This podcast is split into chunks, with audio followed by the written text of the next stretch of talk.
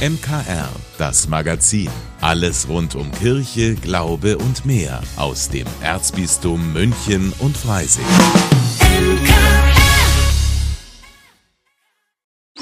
Herzlich willkommen beim MKR. Alles, was im Süden gut tut. Auch wenn zwischendurch mal wie gestern Abend richtig gewittert, der Sommer, der nimmt an Fahrt auf und das heißt, es ist auch wieder Zeit für Sommerkleidung. Ich habe gestern den Tag genutzt und habe noch mal meinen Kleiderschrank genauer angeschaut und dachte, hm, den einen oder anderen Rock oder das ein oder andere T-Shirt, das gehört eigentlich schon ausgemistet. Und jetzt habe ich so einen Stapel bei mir zu Hause liegen und frage mich, in welchen Altkleidercontainer gebe ich das jetzt eigentlich? Denn oft ist ja gar nicht klar, was mit den aussortierten Schuhen, Hosen oder auch T-Shirts passiert. Bei der Kolping-Familie in Neubiberg ist das allerdings anders. Die hat nämlich jetzt sechs Container aufgestellt und der Vorsitzende Sebastian Stiegler garantiert, dass wirklich alle gesammelten Altkleider wiederverwendet werden. Also natürlich ist Neuware das Beste, aber die Kleidung, die halt nicht mehr so top rein ist, die wird bei der Kolping Recycling GmbH einfach weitergegeben, wird geschaut, ob man die noch reparieren kann und wenn man die eben nicht mehr reparieren kann, dann wird sie eben verwertet. Ja, also sie wird nicht verbrannt. Um möglichst viele Altkleidung zu sammeln, setzt die Kolping-Familie die Container auch mobil ein. Zum Beispiel bei der Ladies Night in Neubiberg. Die findet einmal im Jahr in Neubiberg statt. Da werden getragene Kleider wiederverkauft. Diejenigen Kleidungsstücke, die eben nicht mehr wiederverkauft werden, die werden dann im Anschluss in die Kolping-Container gefüllt, damit eben dieser Recycling-Gedanken eine Rolle spielt in der Gemeinde Neubiberg. Altkleider sollen umweltfreundlich wiederverwertet werden. Das ist den Ehrenamtlichen bei Kolping besonders wichtig. Und noch ein Vorteil hat die Sammelleidenschaft. Das Geld für die Altkleider behält die Kolping-Familie nicht für sich, sie spendet es für soziale Zwecke, wie zum Beispiel den Helferkreis Asyl Neubiberg. Wochenende ist für mich ja Podcast-Zeit und deshalb freue ich mich schon auf neue Folgen, wie zum Beispiel von Total Sozial. Da geht es in dieser Woche um ein Projekt der Caritas. Das soll die Integration ukrainischer Flüchtlinge fördern und gleichzeitig dem Fachkräftemangel in Kitas entgegenwirken. Das klingt ziemlich spannend. Angesehen hat sich dieses Projekt meine Kollegin Pauline Erdmann und Pauline, du kannst mir da jetzt sicher schon ein bisschen mehr zu erzählen. Ja, sehr gerne. Das Institut für Bildung und Entwicklung der Caritas München bietet seit letztem Oktober eine, eine Weiterqualifizierung für ukrainische Flüchtlinge an. Aktuell sind es 20 Damen, die daran teilnehmen und in Blogseminaren lernen sie das Wichtigste im Umgang mit Kindern, die pädagogischen Grundlagen und alles, was an Wissen für eine Assistenzkraft nötig ist.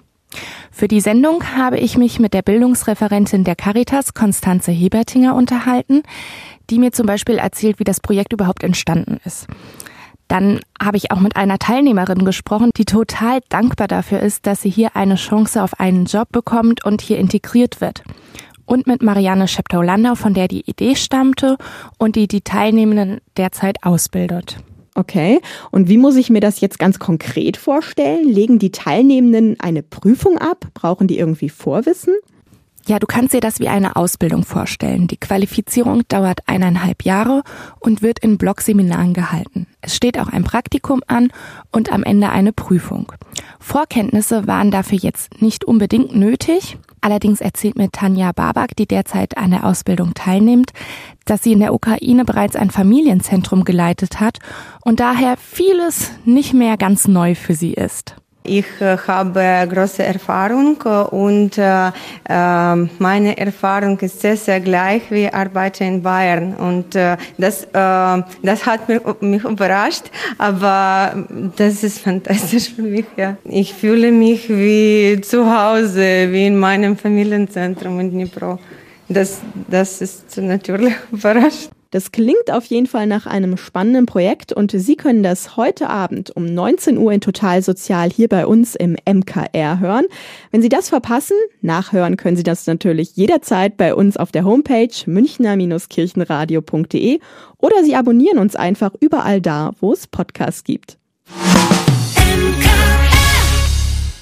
Corona ist jetzt schon eine Zeit lang her und manchmal fragt man sich, wie viele Lockdowns gab es eigentlich nochmal und was war gleich wieder diese Inzidenz? Bei einigen hat Corona aber auch Narben hinterlassen, psychisch und körperlich durch Long-Covid oder eben durch den Verlust eines lieben Menschen. Die Stadtpastoral hat deshalb die Wanderausstellung Gedanken Gedenken in der Mitte mit A-E geschrieben konzipiert. Gerade steht sie in der Herz-Jesu-Kirche in München-Neuhausen. Meine Kollegin Magdalena Rössert hat sie sich dort angeschaut. Die Tore der Herz-Jesu-Kirche stehen weit offen und die Sonne scheint in den lichtdurchfluteten Vorraum und dort steht sie auch schon. Die Wanderausstellung Gedanken, Gedenken der Stadtpastoral.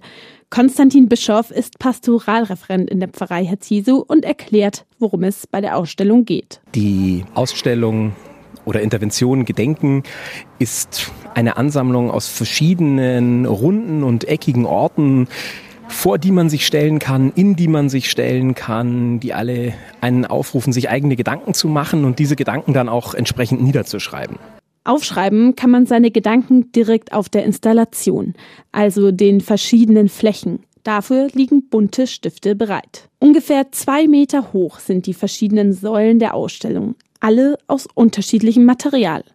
Aus Spiegeln, bunt erscheinendem Plexiglas oder schlichten weißen Flächen. Die Ausstellung hat bei uns natürlich einen ganz besonderen Charme, weil sie ganz viel aus verspiegelten Flächen, die man beschriften kann, besteht. Und bei uns spiegelt sich dann einfach auch unser großes, offenes, einladendes Herz-Jesu-Portal und die Sonne darin wieder. Denn die Herz-Jesu-Kirche hat die größten Kirchentore der Welt. Sie erstrecken sich über die gesamte Vorderseite und bestehen aus zwei blauen Glasschichten.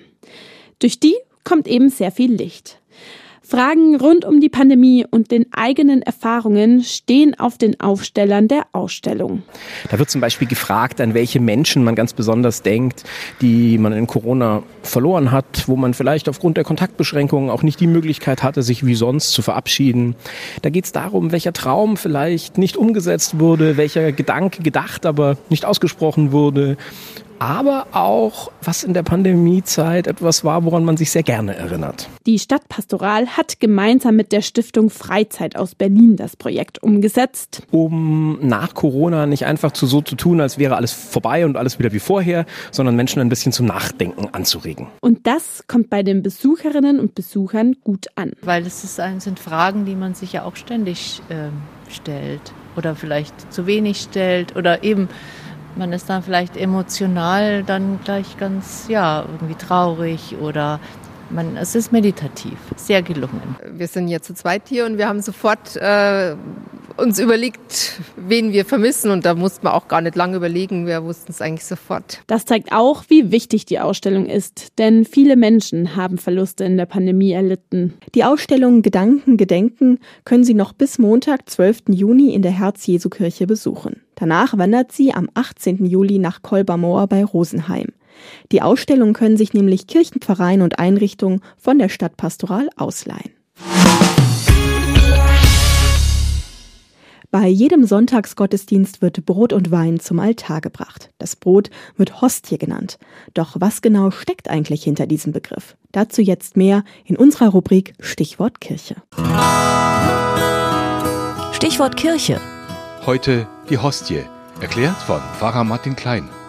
Wenn während der Messfeier die Ministranten die Gaben zum Altar bringen, dann bringen sie ja Brot und Wein und das Brot nennt man auch die Hostien. Hostie kommt aus dem Lateinischen Hostia und heißt zunächst einmal ganz wörtlich übersetzt einfach Opfertier oder Opfergabe.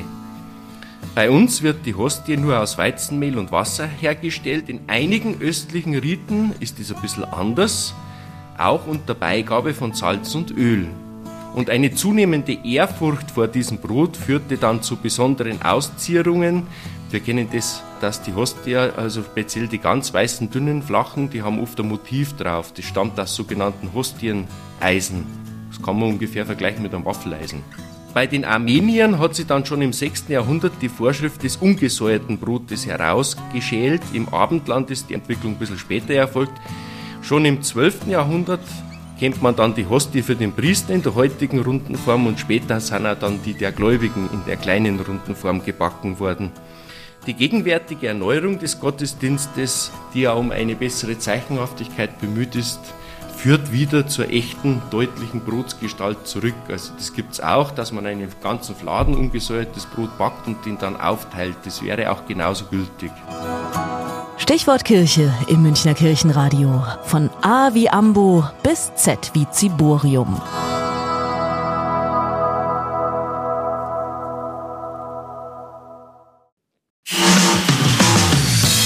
Vielen Dank, dass Sie sich unseren Podcast MKR, das Magazin des Münchner Kirchenradios, angehört haben. Wir freuen uns, wenn Sie unseren Podcast abonnieren und in der Podcast-App Ihrer Wahl bewerten. Am liebsten natürlich mit fünf Sternen. Wir haben auch noch viele andere schöne Podcasts. Diese finden Sie unter münchnerkirchenradio.de und überall, wo es Podcasts gibt. MKR, wir machen Ihren Podcast. MKR, mehr Tiefgang für den Süden.